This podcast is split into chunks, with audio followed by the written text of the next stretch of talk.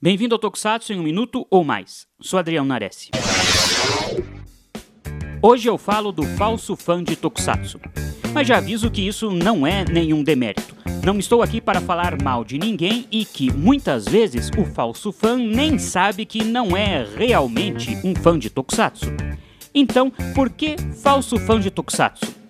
Muitos são fãs do que assistiram quando criança, fãs daquela nostalgia, dos momentos alegres que as lembranças proporcionam.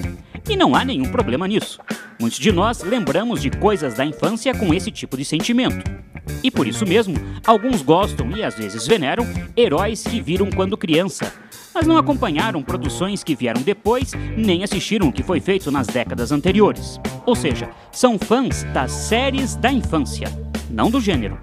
Um fã de Tokusatsu pode ter assistido Jaspion ou Changeman, mas também assistiu Riders dos anos 70, os Metal Hero dos anos 90, os Sentais dos anos 2000 e alguma série da Era Reiwa. O fã de Tokusatsu não se limita ao que passou no Brasil. Você pode ser fã de Tokusatsu e das séries que passaram no Brasil, mas não pode ser fã apenas das séries que passaram por aqui e ser fã de Tokusatsu. O que foi exibido no Brasil foi uma ínfima fração desse maravilhoso universo. Não há nada de errado, de ruim em ser fã de séries da infância. Mas se você só viu o que passou no Brasil, você é fã daquelas séries. E isso é muito bom.